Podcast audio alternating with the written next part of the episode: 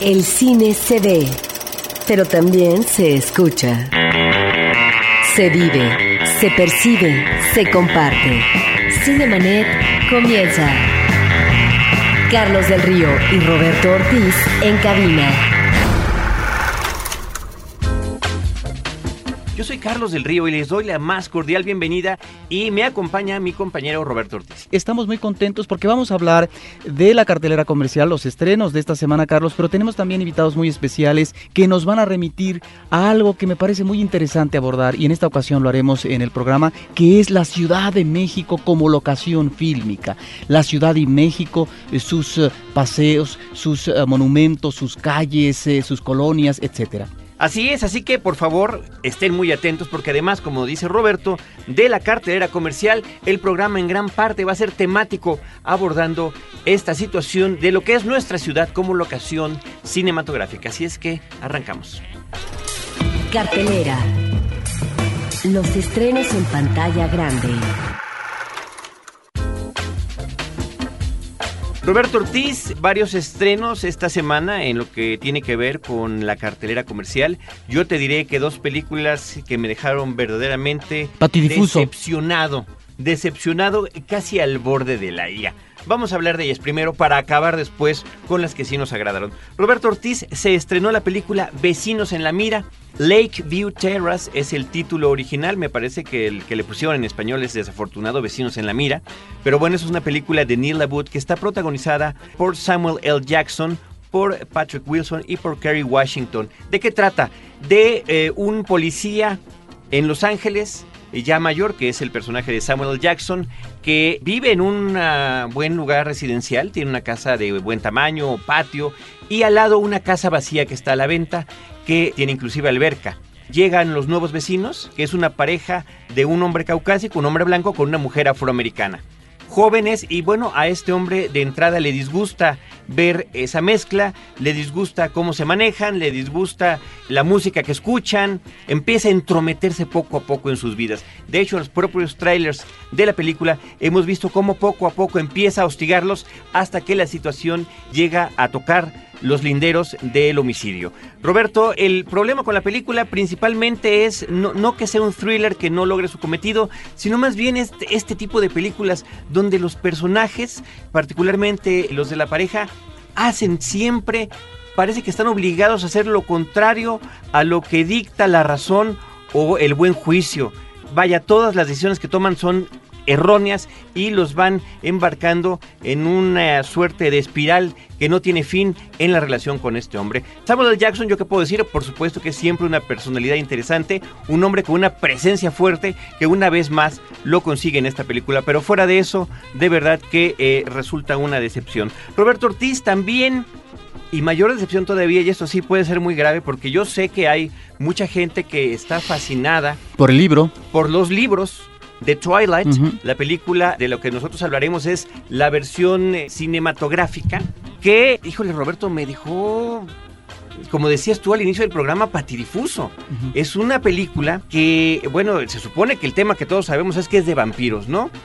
Así como sucedió con eh, The Lost Boys, Los Muchachos Perdidos, la cinta inicia con una joven, en, Los Muchachos Perdidos eran, eran hombres, en este caso es una chica, de padres separados que llega a un pueblo que está ahí en el noroeste de Estados Unidos, una región donde constantemente llueve, un pueblo pequeño, va a vivir con su papá que es el sheriff de este lugar y bueno pues ella siente una atracción casi inmediata ante un, un joven también que es interpretado por Edward Cullen que, eh, perdón, por Robert Pattinson, el personaje es Edward Cullen, que le parece interesante, ¿no? De entrada, la cuestión que me desconcertó en un principio fue lo que tiene que ver con el maquillaje de los personajes que son vampiros, porque independientemente de que las reglas del vampirismo no ocurren, no son las mismas a las que se sujetan en otras películas, nuestros hombres pueden andar de día caminando.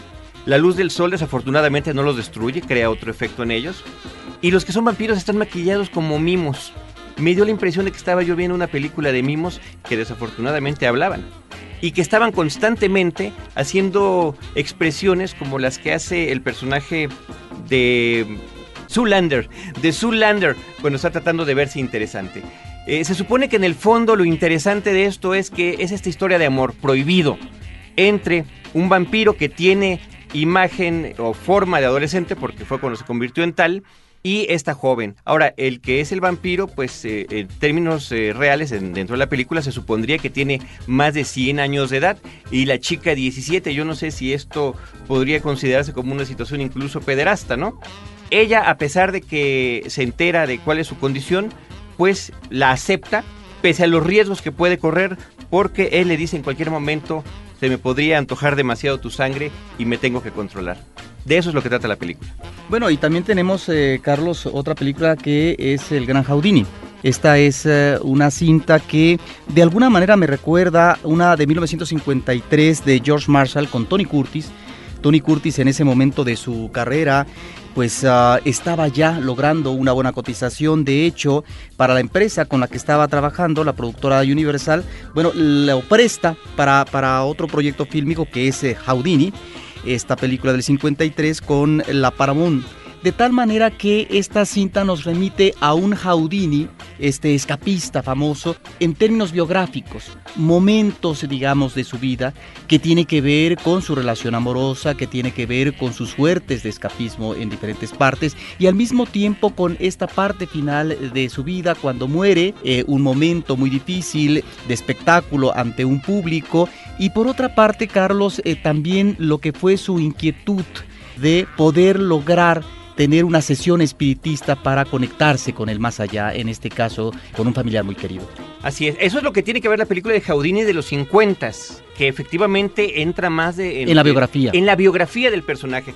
Cualquiera podría pensar por el título de esta nueva película, que es de este año, del 2008, que en inglés se llama Death Defying Acts, actos que desafían a la muerte. El título en español, El Gran Houdini, puede no guiarnos correctamente a lo que se trata porque podría uno pensar que también es la biografía de este personaje y no, se remite a los últimos, eh, podríamos pensar que los últimos meses de su vida terrenal en una cuestión que combina parte de la biografía del personaje con una ficción. En este buscar constante, que eso sí es una realidad que Houdini se dedicó a desenmascarar a supuestos mediums que podían comunicarse con el más allá porque su madre había muerto, la madre de Houdini, y él tenía la intención de poder en verdad comunicarse con ella porque la extrañaba. En esta película, una mujer que es interpretada ni más ni menos que por Catherine Zeta Jones, que es una de estas supuestas mediums, pero que todo lo hace a través de trucos y trampas y engaños de alguna manera lo seduce o él se deja seducir porque le recuerda a él que tiene la apariencia de su madre. Le parece que se parece. El que personifica en esta película a Houdini es Guy Pearce, este hombre que vimos en Los Ángeles al desnudo y muchas otras películas más.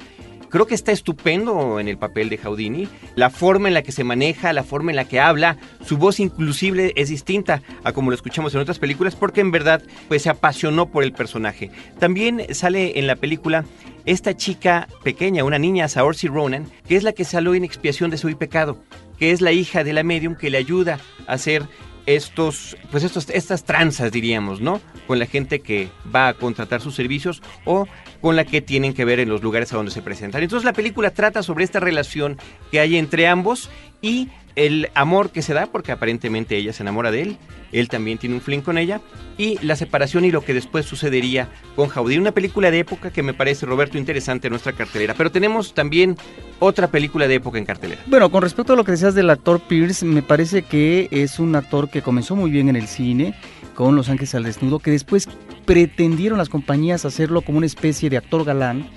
Él es de origen australiano, fracasó. Y sin embargo, y sin embargo, en eh, los últimos tiempos lo estamos viendo más como actor de carácter y realmente es un muy buen actor. Lo mismo lo puede hacer eh, de un detective que de un homosexual, en el caso de la película Priscilla, y ahora un personaje histórico. Realmente es eh, uno de los actores interesantes. O la película Memento, que aquí se llamó Amnesia. Que es muy interesante. Bueno, por otra parte, también muy recomendable una superproducción de época, Carlos, que se llama La Duquesa.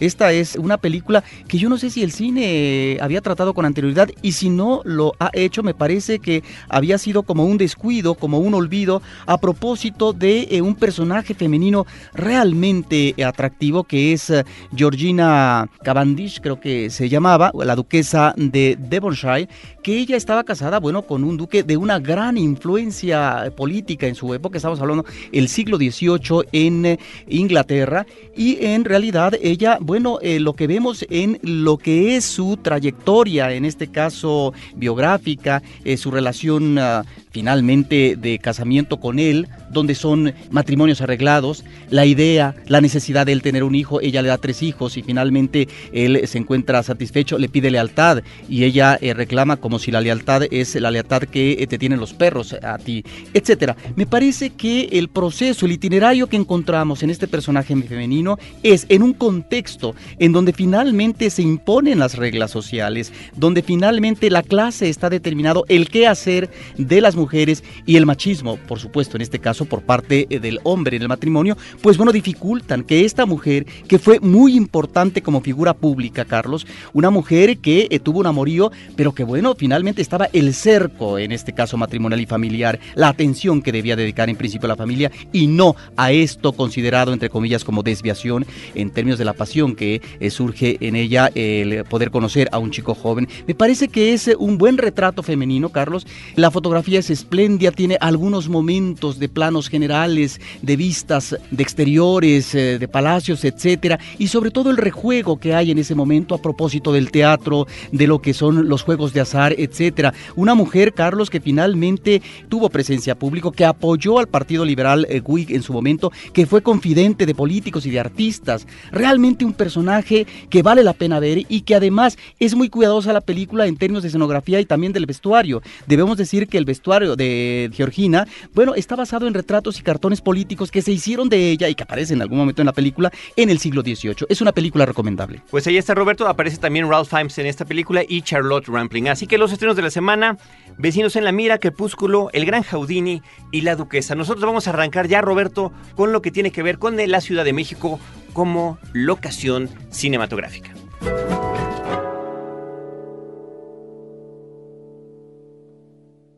Cuando las cámaras de los enviados de los hermanos Lumière llegaron a nuestro país para finales del siglo XIX, la Ciudad de México se convirtió en el escenario por excelencia en la captación de imágenes fílmicas, inicialmente en el cine silente y después en el cine sonoro.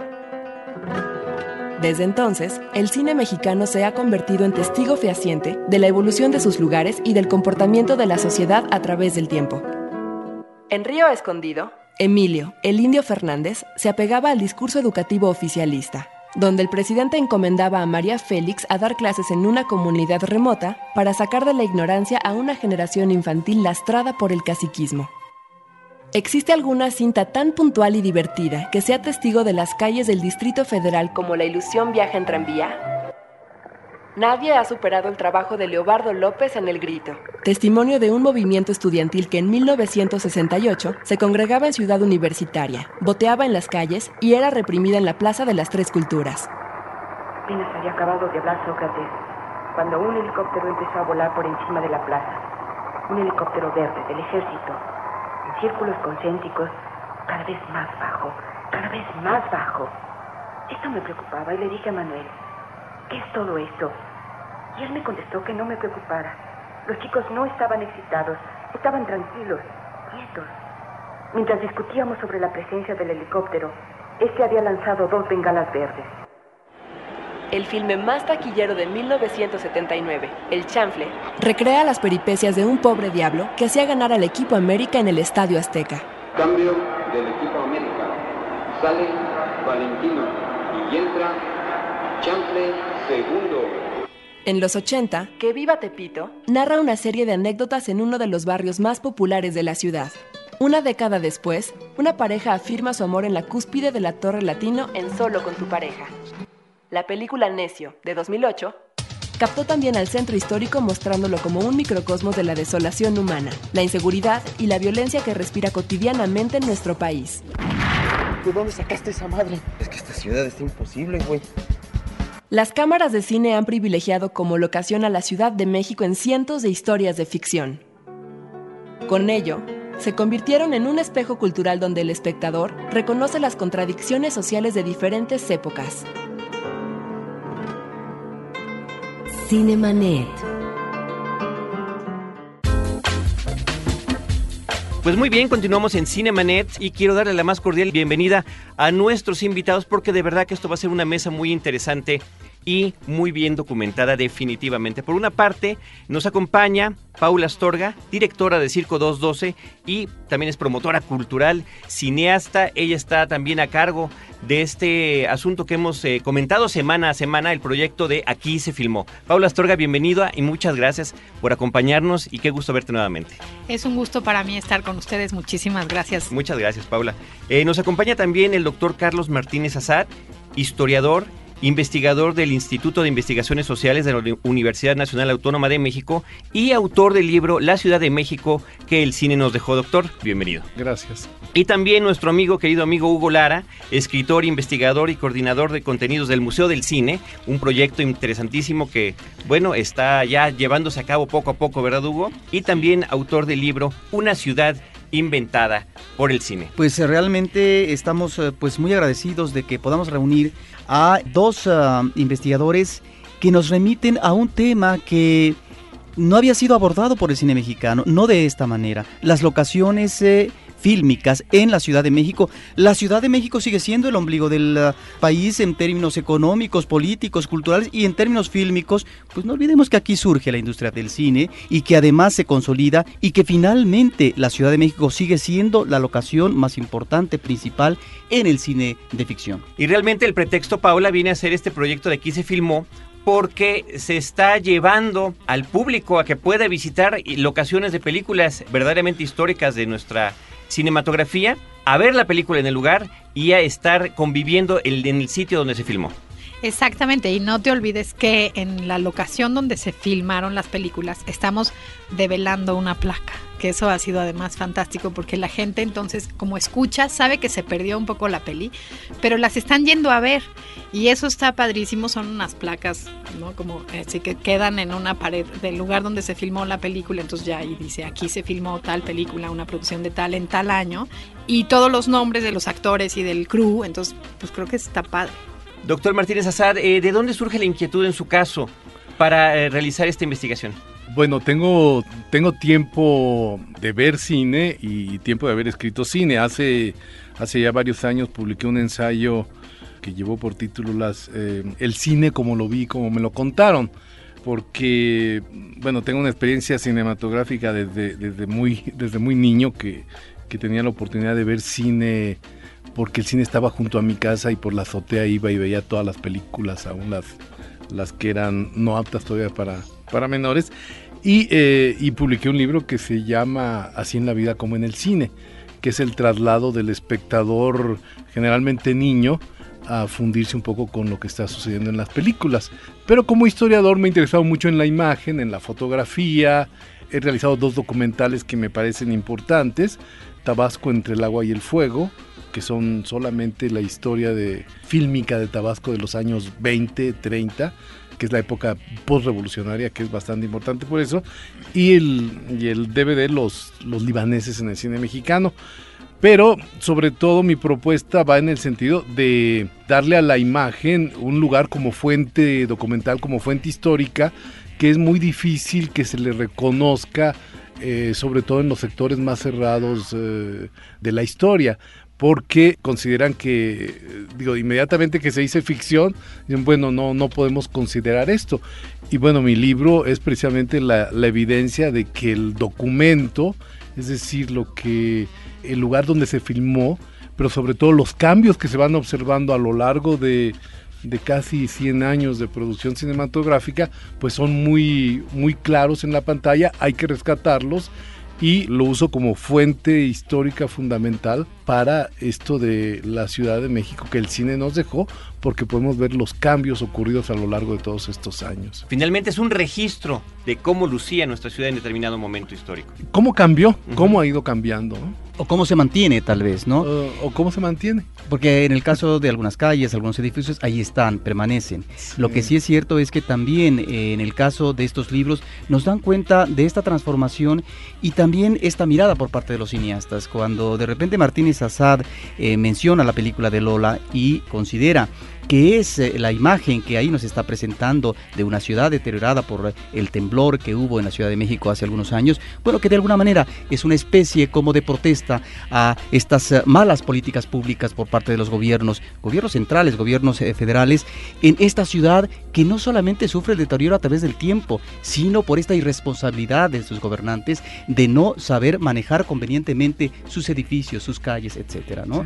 Creo que ahí están y están también las imágenes y eso es lo que a mí me parece muy interesante. En el caso, por ejemplo, del uh, libro de, de, Hugo Lara, pues es eh, diferente, es un formato más pequeño. Y en el caso de la Ciudad de México, que el cine nos dejó de Martínez Azad, bueno, tenemos la posibilidad, en ambos tenemos obviamente un registro amplio de fotografías, pero lo que me llama la atención de la Ciudad de México, que el cine nos dejó, es que tenemos esta posibilidad en dos eh, páginas completas de poder ver estas imágenes excepcionales que quedan para la historia del cine, como por ejemplo la, las Caínas en es una película de Matilde Landeta, donde vemos precisamente a una serie de prostitutas que están esperando próximamente a su cliente. O por ejemplo, el local de choferes de la línea eh, Xochicalco en Esquina Baja, en una película popular.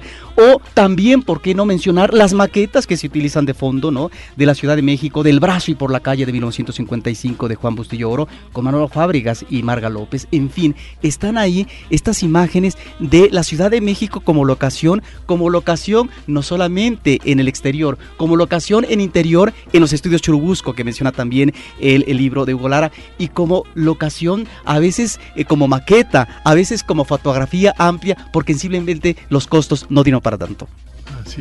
Eh, Hugo Lara, en, tu caso, digo, ya platicamos en algún episodio previo, cuando justamente cuando se presentaba tu libro, sobre de qué se trató. Pero bueno, para integrarte a esta charla, para que nos platiques también cuál fue tu inquietud y cuál es tu perspectiva porque también estás trabajando con Paula en el, en el no, no, en lo de aquí se filmó. No. Deberían, ambos. Digamos que ha ido muy, muy de la mano porque Paula me invitó a trabajar hace unos meses en el proyecto que fue una exposición sobre la ciudad del cine. Eh, una exposición fotográfica en la región de Chapultepec que venía recogiendo, digamos, parte de la investigación del libro, ¿no? Hicimos esa, esa curaduría y esto es de alguna manera una continuidad de todos esos hallazgos que tuvimos, ¿no?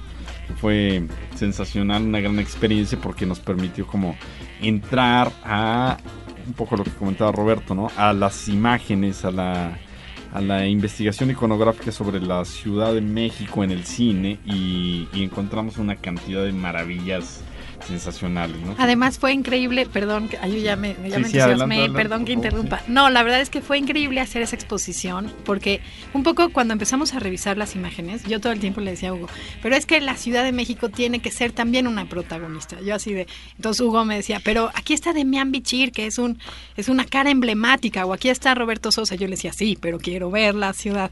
Y entonces discutíamos mucho alrededor de esos temas y al final conciliamos muy bien porque teníamos estas caras que lo representan, teníamos este retrato de la sociedad y teníamos a la ciudad como protagonista y como set. Y creo que aquí vale nada más agregar, en aquí se filmó, Hugo no está involucrado específicamente ahorita en este proyecto, pero en realidad el sustento de la idea, esta idea de que la gente tiene ganas de verse y de reconocerse a través de las películas, no nada más de reconocer la ciudad como se ha transformado, que obviamente es un fenómeno fantástico, ¿no? Pero también la gente le gusta verse, también la gente le gusta entender como a su vecino a través de la película que está viendo y ver como nuestros propios autorretratos. Entonces, bueno, la verdad es que sí, desde la exposición y desde este gran clavado a la ciudad de la mano con Hugo, nació aquí se filmó, pero él tiene proyectos más importantes ahora. ahora, yo no sé, Paula, si en el caso de este proyecto, de alguna manera no es que se relacione, pero a lo mejor va en paralelo.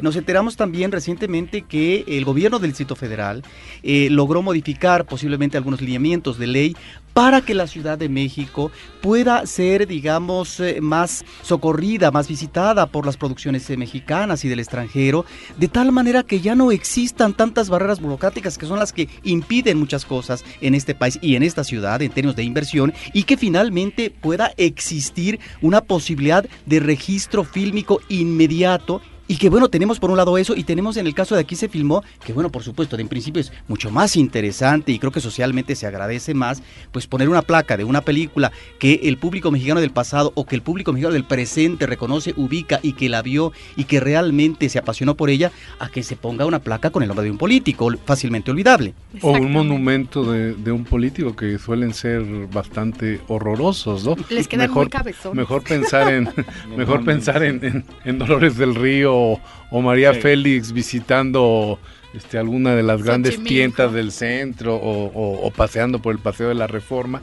Pero mira, conceptualmente creo que hay una gran afinidad, desde luego, en el libro de, Hugo Lara y en el mío. Esto los teóricos de la cultura le llaman aires del tiempo, ¿no? De pronto hay un, un interés semejante que, que logra plasmarse y que bueno, va también a lo que a lo que Paula nos ha comentado. Sin embargo, para mí el hecho no es solamente la ocasión, el hecho es es una ciudad que se ha vivido y que, y que todo mundo sigue, digo, obviamente todos los que estamos aquí seguimos viviéndola. Entonces lo que hay que hacer es que, que todos tengamos idea de esos cambios, como tú aludiste al temblor de 1985 y después las alusiones que tienen varias de las películas que, que menciono en el libro, y eso más bien llamar la atención a registros inexistentes. No hay buenas películas sobre el temblor del 57, que fue un temblor absolutamente eh, significativo, por, la caída del ángel, etcétera. Que hay, que por cierto Elena Poniatowska en algún lugar dice que cuando le preguntó a un niño cuándo fue la independencia de México, dice el día que se cayó el ángel. Este, o sea, ahí están los referentes, pero no necesariamente, no necesariamente bien, bien articulados, ¿no? Pero a mí ese punto es el, que creo que me interesa. Yo creo que la gente se le importa mucho de pronto reconocer que es Tlalpan, de pronto ver que es el antiguo Coyoacán, el nuevo Coyoacán. Y sobre los rostros de los que habla Paula, yo tendría algunas, algunas dudas, ¿no? Porque los que vemos muchos cines sabemos qué rostro está identificado con tal eh, ciudad o, o, tal pasaje, pero, pero es un poco más complicado, ¿eh? No, no creo que pase que pase tanto por ahí. Porque, eh, digo, yo llevo un curso que he dado en México y en Estados Unidos sobre cine e historia.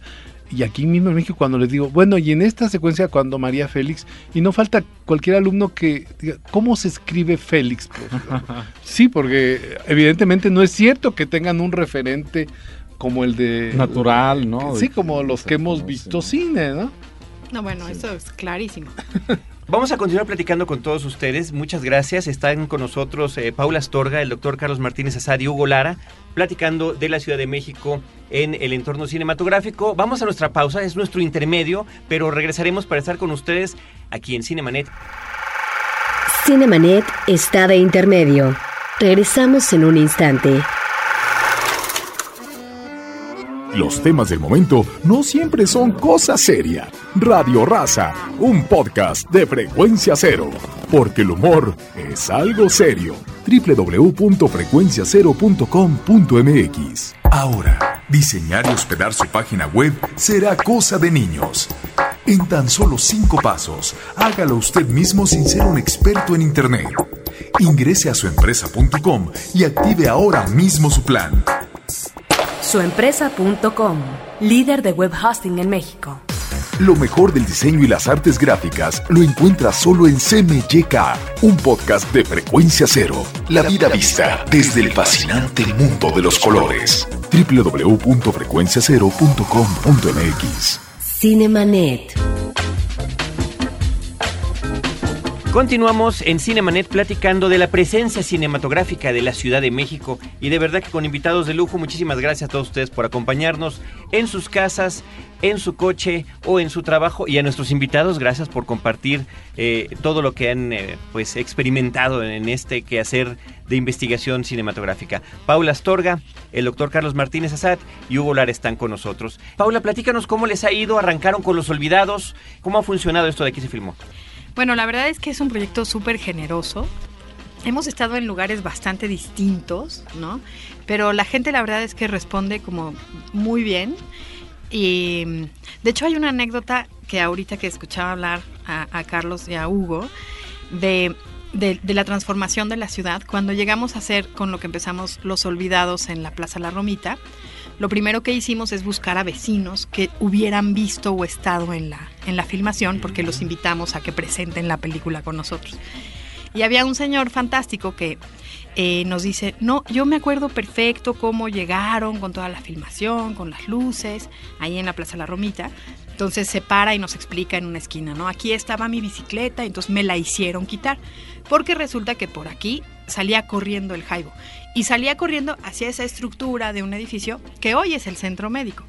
Y yo de repente, o sea, es que sí piensas esas cosas. Yo sí he visto esa película, siempre he pensado en ese esqueleto de edificio que era una, una escena increíble, con una estética, ¿no? Que además está esa anécdota que Buñuel quería poner ahí a una orquesta tocando, cuando este hombre corre pero nunca había pensado en mi cabeza que, ah, era el esqueleto donde va a ser el centro médico. Nunca se me había ocurrido y me pareció fantástico que el señor no lo platicara así, no lo señalaba con su dedito. Bueno, y ahí era la estructura esa del edificio que ahí se ve en la película, que ahora es el centro médico. Para mí fue un poco impresionante, no, pero que ahora, ahora no es nada. Bueno, no. Se cayó en el temblor de 85. Es, Estrictamente la estructura, dices. La estructura. Ya no, existe, no, ya no, existe.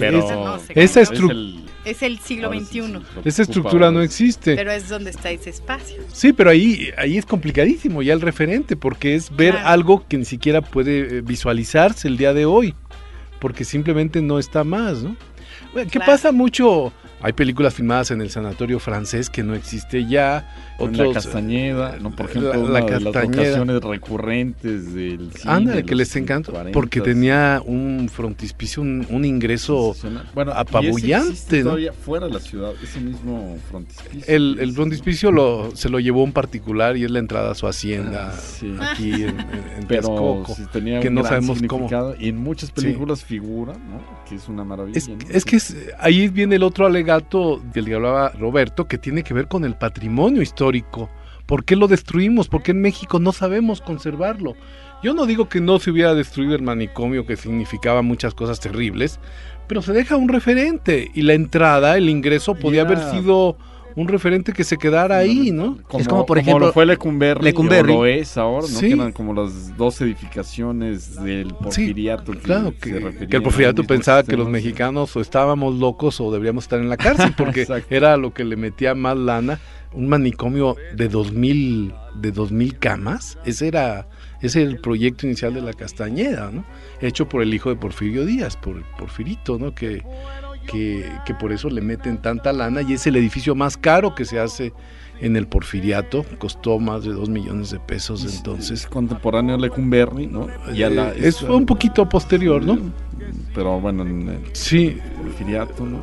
Existe esta, esta cárcel también, este lugar que ahora lo hicieron un centro, una ciudad de las artes en San Luis Potosí, ¿no? Ah, claro, no, pero esa sí es la, la cárcel donde estuvo aprendido el este Madero como, como candidato, a donde, es decir, a donde lo manda Porfirio Díaz, que es aprendido en, en, Monterrey, y lo mandan a San Luis Potosí, y esa cárcel eh, pues es emblemática porque ahí estuvieron Madero y Roque Estrada, y ahora y ahora lo acaban de convertir en un centro cultural. Y ahorita que mencionan las figuras políticas, bueno, cómo ciertas locaciones se convierten también a través del tiempo en la industria cinematográfica en formas de ver y de abordar la política o los políticos mexicanos. Por ejemplo, recuerdo ahorita y que está muy bien señalado en las fotografías, la Cámara de Diputados, la Cámara de Diputados de Tacuba que aparece en La sombra del caudillo, esta película prohibida durante varios años de Julio Bracho, pero al mismo tiempo años después vamos a ver en la Cámara de Diputados, bueno, esta Cámara de Diputados es ahora la Cámara de Senadores, ya mm. no es la, Asamblea, de Representantes, del Gobierno, perdón, exactamente. Pero luego la ley de Herodes también nos remite a un espacio de la Cámara de Diputados a propósito de un discurso de un político en ascenso. Dos momentos de la historia del cine en eh, espacios emblemáticos de la política que nos están hablando de estos trastocamientos en el manejo del poder, en la usurpación del poder y en esta tradición del manejo de la política en México. El, Zócalo, ¿no? Eh, que también es un referente en todo, en una gran cantidad de películas este, digo, hemos visto transitar por ahí desde los personajes del cine clásico, Marga López, Lindio Fernández, y hasta los caifanes, por ejemplo, ahora. Por ejemplo, sí, Tlatelolco, ¿no? Que También. tiene una gran representación en muchas películas y de distintos tonos, ¿no? O sea, desde la, el, mismo documental del grito, pero estas historias de eh, naufragio o este, temporada de patos, ¿no? Muy bien utilizada en momentos. Naufragio es excelente la manera como se utiliza Tlatelolco, que los otros no tanto, porque Rojo Amanecer, eh, digo, bueno, está, está todo el, referente. Temporada de patos, sí, ahí sí, sí, ahí sí, sí se rescata esa idea de, de cine urbano y en tu libro, eh, eso es lo que creo que, resalta más, ver cuáles son de las locaciones más, más eh, recurrentes, ¿no? Plaza Río de Janeiro, la colonia Roma. Eh, hay, como hay como establecer precisamente esto donde como un mapa, un itinerario cinematográfico. pero sí sucede que a los cineastas por alguna razón les gustan más eh, ciertas locaciones que otras. Por eso mi último capítulo que se llama Cuando la ciudad se expandió, algo así, pues es cuando ya comenzamos a ver que filman en Santa Fe, que Marisa Sistachi se va para Perfume de Violetas a los Pedregales de Santo Domingo.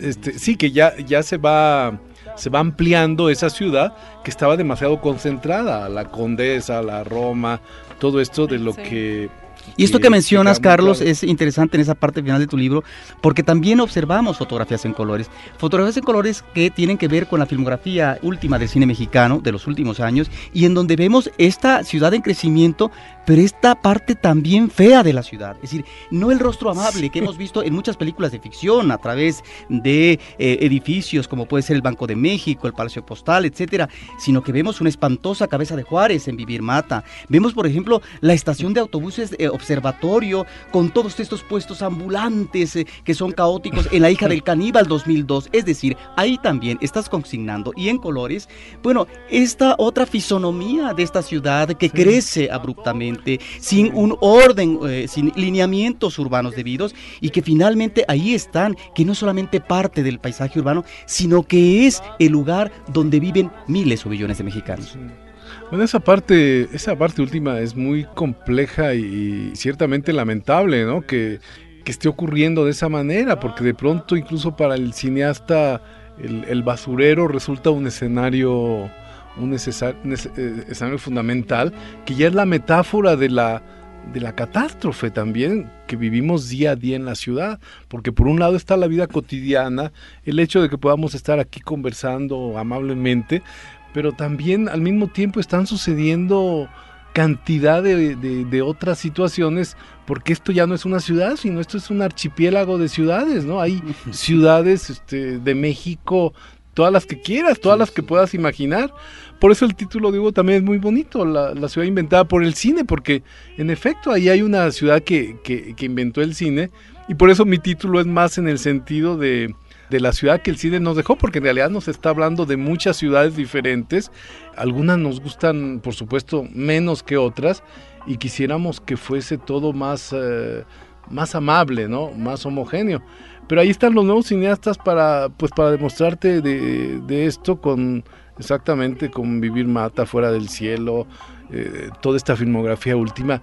Que, yo preferiría que no existiera, pero, perdón, pero para que no existiera no tendría que haber todos esos problemas quizás en la sociedad, el secuestro de, de fuera del cielo que es completamente gratuito, ¿no? Ya, ya es nada más el, el, pasatiempo urbano bastante siniestrado, ¿no? La película es así como inconclusa, ¿no? En ese sentido, ¿no? Ahora, el cine eh, también nos remite, y en el caso del libro de Hugo Lara, a cómo se crean estereotipos y cómo también ciertos tratamientos eh, se van transformando eh, conforme evoluciona la industria. Tu libro lo divides en varios capítulos, el espacio urbano es uno, los jóvenes de la ciudad otro, y hay uno que me llama la atención, que es el cuarto, la mujer en el cine. Y conforme tú registras eh, ciertas películas, bueno, uno vería efectivamente que partes de La Mancha de Sangre eh, de Maugard, con esa estela inda, espléndida, eh, que surge para el cine, qué bueno que finalmente ahí surge esta mujer. Bueno, pero también después te saltas a Salón México, es decir, estamos viendo con Salón México, con La Mancha de Sangre y después con, la con Sensualidad y Víctimas del Pecado, sí, eh, Sensualidad Espléndida de Alberto Gould y Víctimas del Pecado de Emilio Fernández, ambas con, con, con Sevilla, que me parece que son de las mejores obras de Nirón Sevilla, estamos hablando del eh, prototipo de la prostituta, ¿sí? Que en el cine mexicano está perfectamente ubicado en Santa desde los años 30 y luego también te vas remitiendo a películas como La noche avanza, a Los motivos de luz, otro tipo de personaje femenino y más recientemente también eh, la incursión de la prostitución femenina en El callejón de los milagros y luego un final que me parece que realmente no es ni mucho menos optimista sino desalentador a propósito de, em, de los derechos de la mujer y de la situación de marginación eh, que vive la mujer en una película como perfume de violentas, que está abordando la violencia en estos sectores infantiles, eh, digamos, que son francamente vulnerables y que llegan inclusive a actos de violación, por ejemplo. Es realmente, si uno revisa este capítulo, una mirada, diríamos que pesimista, a través de una realidad de esta ciudad que tiene que ver también con la ubicación de la mujer socialmente hablando. Bueno, no sé si, si necesariamente pesimista, ¿no? Pero es, es una es la mirada que el cine mismo, las, los cineastas, las guionistas, las, propias mujeres cineastas nos han eh, ido contando eh, y están ahí, ¿no? Hay eh, una serie de personajes, sí, ¿no? Que establecen una continuidad desde Santa, decíamos, ¿no? Comentas tú hasta una filmografía reciente que se va transformando y que entra en distintos géneros y en espacios de la ciudad y que hablan de estos eh, eh, convenciones sociales y de eh, prejuicios o de condiciones. De bueno, María Candelaria, que la pasamos el, exactamente, el fin de semana pasado en, en, Xochimilco, que además fue una función muy bonita, pero es eso, es eso, o sea, ese es todo el pueblo la repudia porque la madre era una, una trabajadora una este, sexoservidora. Una sexoservidora. este, y entonces todo el pueblo la repudia y no la dejan. Y, entonces, y además es esta. Pero ni siquiera lo era. O sea, nada más es la idea de serlo, ¿no? Y, y, luego ese malentendido de que el pintor la, la, pinta, desnuda. y, entonces es un linchamiento. Bueno, es, es, una, es una película que funciona muy bien como película pero que como historia eh, no no es una historia de su época digamos no pero tampoco no como historia tiene muchas inconsistencias no que eso lo documenta muy bien Jorge Ayala Blanco. Es el mundo idílico de los indígenas, ¿no? Claro, el mundo idílico que en los años... Que, gustó mucho a los europeos, por eso la premiaron. Del Indio Fernández sobre los indígenas. Además, ¿no? pero, pero sí tiene que ver con una representación que queremos hacer del indio desde los años 30 con el cardenismo y que esto justamente son los 40, el inicio de los 40, cuando estamos hablando de la modernidad, es el momento de la modernización industrial de México y tal, y el indio como buen eh, eh, personaje ahistórico vuelve los ojos a una comunidad india que, resulta que es Xochimilco, que está en la Ciudad de México, y que, y que además se inventa una historia que acontece en, creo que la ubicación es en 1913 o 14, una cosa así. 1913. Sí, que es rarísimo eso, ¿por qué tenía que ubicarla? ¿no? Sí, por eso te digo, no le interesaba mucho lo de, lo, de las fechas, ni, nada de eso. Y entonces eh, traslapa una historia que difícilmente puede acontecer en un en una comunidad indígena. Pero el cine nos ha estado acostumbrando a estas representaciones porque Por eso reinventa. ¿no? Sí, no, pero llegamos, a, llegamos con el gran Roberto Gabaldón a la escondida, la primera ocasión que María Félix, de ser una india tlaxcalteca, este, se convierte en la gran madame que, que ofrece sus servicios al, al, militar que, que, le puede dar más lujo, ¿no? Y esa transformación es completamente, ahí sí, invención del cine, ¿no? Eso en la realidad no puede acontecer de manera... De, de, esa manera, ¿no? No puede acontecer la prostitución, puede acontecer todos estos males sociales, pero que de pronto pueda surgir eh, un personaje como, como ese. Imagínate el trastocamiento de valores que significaría para alguien educado en una comunidad indígena, este, el de pronto convertirse en la mujer que puede ofrecer sus favores al, al jefe del ejército, ¿no? Claro. Sí, pero sí, yo lo que lo que pensé de María Candelaria en este momento es, es que era, es también como un argumento de la telenovela. Esa como fantasía, esa falta de investigación, ese tratamiento de la India, todas esas como ideas, según yo, es como... propios estereotipos, ¿no? Ajá, empieza a ser como un juego como de telenovelesco de hoy que es lo que deja esta como sensación como de esa como impropiedad tal vez histórica o cinematográfica propia de la historia. Pero es bien interesante de Porque lo único que ha inventado, perdón, eh, a lo mejor es muy fuerte eso, no, pero la única invención fuerte que tiene México en todo esto es el melodrama. Es decir, y todo lo podemos hacer melodramático. ¿Cómo? Y el cine, de luchador. Y de momias. no, la comedia ranchera. No, la comedia ranchera. No, la comedia ranchera que es, que es un híbrido interesantísimo de México. Es decir, le gusta mucho a la gente, tiene mucho público y funden al ahora sí que, estando de moda, funden lo de la revolución, es decir, la revolución mexicana con el ranchero. Pero aparte, con esta mezcla muy curiosa, que es como una añoranza del porfiriato, ¿no? La comedia ranchera, pensando allá en el rancho grande, la, el mundo idílico de las, de las haciendas porfirianas, ¿no? De un hacendado que no es tan malo. La iconografía, los estereotipos de, la Revolución Mexicana. Pero ya en el Rancho Grande y todo, Fernando de Fuentes, todavía estás hablando de una parte bastante seria de este cine. Lo que dice Roberto que tiene más que ver con el con Tony Aguilar, con Demetrio González, con Lola Beltrán, todas estas, que es, fundir la revolución con la canción mexicana. es un género que exactamente yo creo que el primer género auténtico del cine mexicano, la comedia ranchera, a partir de allá en el Rancho Grande, ¿no? Y, destapa una, toda una beta que se explota. Sí, que, que, se, que se va a explotar durante el agotamiento. Sí, eso es cierto. Paula, de algunas de las películas que se han comentado, ya las visitaron en Aquí se filmó cada sábado. Cuéntanos un poco de eso y de lo que viene hoy. Ah, bueno, encantada.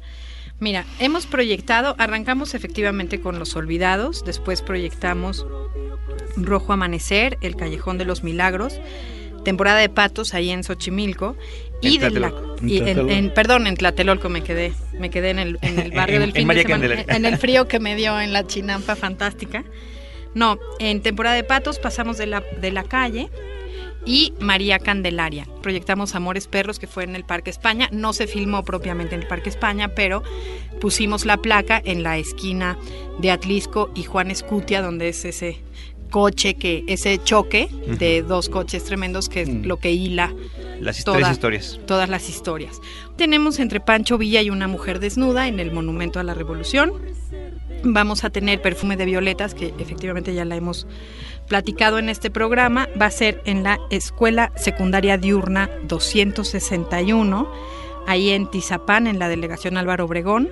Esta secundaria está en la calle de Yucatán, Rancho Palma y Río Chico y 5 de Mayo, es ahí un, hay como una explanadita Oye, ¿y las placas? A ver, una interrupción. ¿Las placas para en el momento de la revolución de qué película van a ser? Va a ser de Entre Pancho Villa y una mujer. ¿Y por qué de eso cuando hay películas más importantes que se filmaron ahí? Bueno, bueno, sí. Mucho más importantes. sí, bueno. ¿Por qué no poner la placa con todas las películas? Víctimas del pecado, vino el remolino y nos levantó. Este, una cantidad de películas que son fundamentales en la cinematografía nacional y, y pues donde y en la, que Pancho Villa y una mujer desnuda no existe, ¿no? Como Sí, es una es una buena, magnífica observación. No, mira, lo hemos, lo hemos platicado mucho y se ha discutido. Un poco es un primer aproximamiento a esto. La idea es que esto se mantenga. La intención de este primer ciclo era probar y entender también un poco eh, alrededor de esta cinematografía que todavía está muy vigente, que es más reciente, sin duda alguna, en todas las locaciones, o sea, de las miles de películas que hemos hablado, eh, por ejemplo, ahorita que eh, para otro proyecto hicimos toda una retrospectiva de Roberto Gabaldón. Bueno, es, o sea, La Noche Avanza. O sea, hay muchas películas que todo el tiempo están. la Noche Avanza también tendría que estar ahí en el momento de la revolución. Sí, era, sí, ahí yo la quiero poner en el frontón, así por favor. Pero, no, pero ahí sí se merece una placa con más nombres. Con más nombres, sí. la verdad que sí hay locaciones. Pues un poco como decían, revisitadas una y otra vez y que además sí son protagonistas de esta historia fílmica de la ciudad. Coincido contigo. Bueno, después el sábado 29 de noviembre vamos a proyectar Danzón de María Novaro en las afueras del, en la calle donde está el Salón Los Ángeles y cerramos el 3 de diciembre con Solo con tu pareja, la placa la vamos a develar en el mirador de la Torre Latino y la función va a ser en el atrio de San Francisco que está ahí a las faldas de, de la torre. Gracias, bueno, para que toda la gente se entere de eso. Cinemanet lo seguirá comentando como lo hemos hecho desde que inició cada semana para la gente que se interese en ver las películas y visitar esa locación. Nos habló Miguel Ángel Guzmán, dice saludos a todos, muy interesantes los comentarios y pregunta si sabemos en qué edificio o zona de la ciudad fue filmada la cinta Un Rincón cerca del cielo. Es en el centro, muy cerca de Avenida Juárez, sí. Hacia, hacia también está hacia Tlatelolco, ¿no? ¿O no? Es la de... Eh, sí, cuando sale cuando sale de la calle caminando está como a dos cuadras pero de Avenida Juárez ¿no? Ajá. no sé si sí de, no, no, sí, hay, hay, momentos en que camina un poco más hacia el, hacia el, hacia Tlatelolco, digamos. Pero sí, Avenida Juárez hacia allá. Hay una parte también muy visual que es eh, un recorrido por un, tianguis, ¿no? Ajá. Un mercado ambulante callejero, ¿no? No sé si lo recuerdas, Carlos, ¿no? Ahora, en eh, tu libro, Carlos, eh, manejas un capítulo que se llama Los Paseos Cinematográficos y aquí yo quisiera que hablaran de esta película extraordinaria de Buñuel del 53, La ilusión viaje en tranvía, que es un recorrido por la Ciudad de México, que es una película lúdica, es una película onírica, es eh, un viaje irreal. es, es Carlos, que es maravillosa. En, la portada del libro. De, de los multifamiliares Miguel Alemán recién estrenados. Recién estrenados y con una avenida Coyoacán libre de automóviles porque, porque pueden hacer toda la secuencia donde Lilia Prado se va a subir al tranvía y no ves automóviles que aunque hubieras tenido que pararlos. Eso no lo hace en la película estrictamente allí esa famosa foto que de Luis Buñuel, ¿no? O sea, no existe en la película, ¿no? Es un estilo, ¿no? Pero en la película no aparece. Ajá. Bueno, ese, ese, es otro problema que tenemos, los, lo de los steals, que, que, hacían montones de steals y que luego no, no, aparecían. Pero bueno, yo creo que lo importante realmente de La ilusión viaje en tranvía es que es la única película que hace un recorrido muy amplio por la Ciudad de México con una historia que va hilvanándose muy bien con, con, con, el recorrido por, por, la ciudad. Entonces por eso creo que sí resulta como la mejor, em, pues la mejor utilización de, de la ciudad, ¿no? Aun cuando, aun cuando la historia puede tener diferentes significados y solamente comparable a las películas de, Hay lugar parados y, este, y, y, ya más para acá en los 60 por ejemplo los caifanes no que hace también este recorrido pero ya es el México sofisticado ¿no? ya es San Ángel eh, Churubusco el centro de la ciudad Claro, eh, todas las ciudades como que, digo, las películas van escogiendo su propio itinerario y crean, ¿no? Un recorrido posible, imaginario, ¿no? De esta ciudad que... Sí, que no tiene nada que ver porque, porque en los caifanes está en Churubusco y las siguientes secuencias están en el Zócalo. Entonces, pero igual, este, en la ilusiva gente tranvía, ¿no? Hacen esa escala que es muy maravillosa y muy cerca de los estudios Churubusco donde se bajan a ver incluso una película y habla, ¿no? uno de los, de los personajes ¿no? Acerca de, de, los niños que son recogidos y, internados en este orfanato, que todos se llaman eh, Loperena o cómo era, ¿no? ¿no? eso no, no, recuerdo, pero, pero sí, está ahí toda esa ciudad y, y creo que todavía sigue siendo, eso sí, muy atractivo para los ciudadanos que están viéndola, ¿no? Pues a nosotros ya se nos acabó el tiempo, desafortunadamente. Creo que esta charla podría durar horas y horas, porque además en cada película sí nos estacionamos, por utilizar el término. En cada cinta salen muchas y muchas cosas. Nos llamó también Jorge Luis Pérez Flores, que se pueden hablar sobre la locación Unidad Presidente Miguel Alemán, en donde se han filmado muchas, muchas, muchas películas del cine nacional y anuncios, dice también. Y el, y el Juárez, en los dos se filmó mucho. Y los, los multis, ¿no? Actualmente con ese, ese gran este, construcción rojiza, inconfundible, es uno, yo creo sin duda, de los íconos de la Ciudad de México, ¿no? Sí. Una de las estructuras de Pani que sobreviven, porque muchas se han caído. Pues bueno, con este comentario y última respuesta, despedimos a nuestros invitados. Muchísimas gracias por acompañarnos. Paula Astorga. Encantada. Hugo Lara. Encantado. y Carlos Martínez Azad. Muchas gracias a ti, al auditorio por escucharnos. Y también encantado, por favor. Y también encantado. Desde este lado de los micrófonos estuvieron con ustedes Roberto Ortiz y su servidor Carlos del Río, gracias a nuestro equipo de producción. En la postproducción de Cinemanet, Abel Cobos, la voz de las cápsulas de Silvia Bejar Morales, la postproducción de Gabriel Álvarez y nuestras productoras Paulina Villavicencio y Celeste North. Nos vamos despidiendo con una cápsula que habla también un poquito de cómo las cintas estadounidenses eh, han utilizado la Ciudad de México como locación y nosotros los esperamos en Cinemanet con cine, cine y más cine.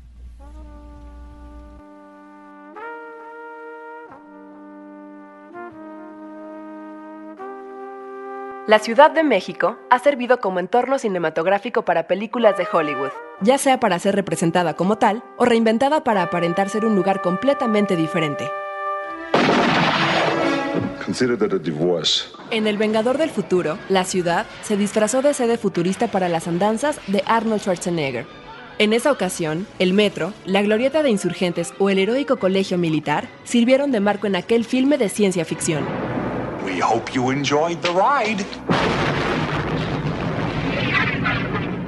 Interpretando a un asesino, Pierce Brosnan protagonizó El Matador, cinta que fue filmada casi en su totalidad en el Distrito Federal, donde fueron utilizados el hipódromo y el centro histórico como escenarios de ciudades europeas o estadounidenses. Para la película, justo en la mira, el propio centro representa una ciudad española donde se lleva a cabo un atentado contra el presidente de Estados Unidos, interpretado por William Hurt. En la cinta Hombre en Llamas,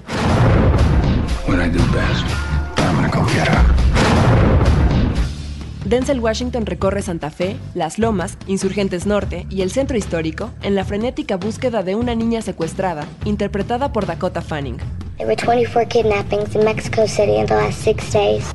El Distrito Federal, una sola ciudad que vista a través del ojo cinematográfico, puede ser tantas y tantas cosas a la vez.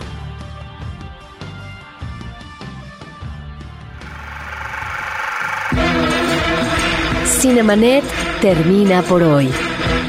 Más cine en Cinemanet. Frecuencia cero. Digital Entertainment Network.